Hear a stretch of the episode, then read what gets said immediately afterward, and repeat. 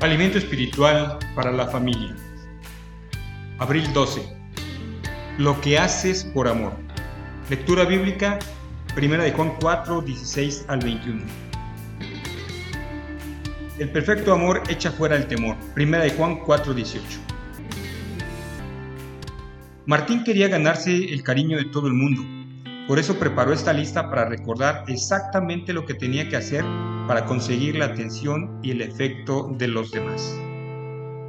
Si ganaba la carrera de 1500 metros en las Olimpiadas Escolares, más que seguro que el profesor de gimnasia lo querría tanto que lo pasaría sobre los hombros por toda la escuela. Si devolvía Trucos predilectos para iguanas, el libro que perdió antes de Navidad, Seguro que la bibliotecaria de la escuela lo miraría con afecto en lugar de lanzarle dagas con los ojos. Si pudiera llegar al nivel 48 del juego de video más complicado, sin duda que su vecino, que era un fanático de estos juegos, opinaría que es un gran tipo. Si obtuviera un excelente en su tarea de gramática, su profesora de castellano bailaría de contento sobre su escritorio. Si tocara el violín con la clave correcta, su profesor de violín se sacaría los tapones de las orejas. ¿Te parece que Martín realmente necesitaba lograr esas cosas para sentirse querido? ¿Por qué sí o por qué no? No cabe duda de que Martín sentía que tenía que hacer esas cosas para que lo quisieran. Pero la realidad es que no tiene que hacer ninguna de ellas para ser amado. Dios lo ama no importa su apariencia, lo que hace o si encuentra o no el libro Trucos predilectos para iguanas. Cuando éramos recién nacidos, nos gustaba dormir y tomar leche, pero también queríamos que nos tuvieran en brazos y nos arrullaran. Anhelábamos ser amados. Es como si tuviéramos un toque de amor dentro de nosotros que necesitaba ser llenado.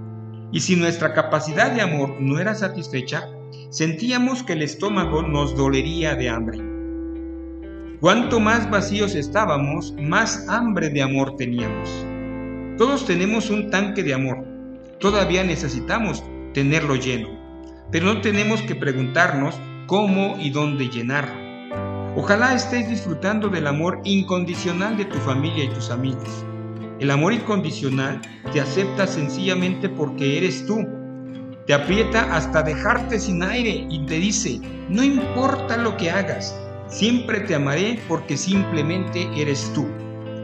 Pero la primera fuente que debes llenar tu tanque de amor es el amor incondicional y perfecto que procede de Jesús. Él tiene para ti la clase de amor que dura toda la vida. Te quita el temor de que nadie te querrá tal como Él te quiere y, pase lo que pase, puedes contar con ese tipo de amor. ¿Cómo puedes llenar tu tanque de amor? ¿Cómo puedes ayudar a otros a sentirse amados? En esta ocasión oremos, Señor, llénanos de amor incondicional y perfecto para poder amar así también a los demás. Y hay algo que hacer, mi amado. Si tu tanque de amor está hoy vacío, abre tu corazón al amor de Dios, ahora mismo Dedica algunos momentos a la oración y lee su palabra y en ella encontrarás el tipo de amor que Dios tiene para ti. Y recuerda, estás escuchando Alimento Espiritual para la Familia. Que Dios te bendiga.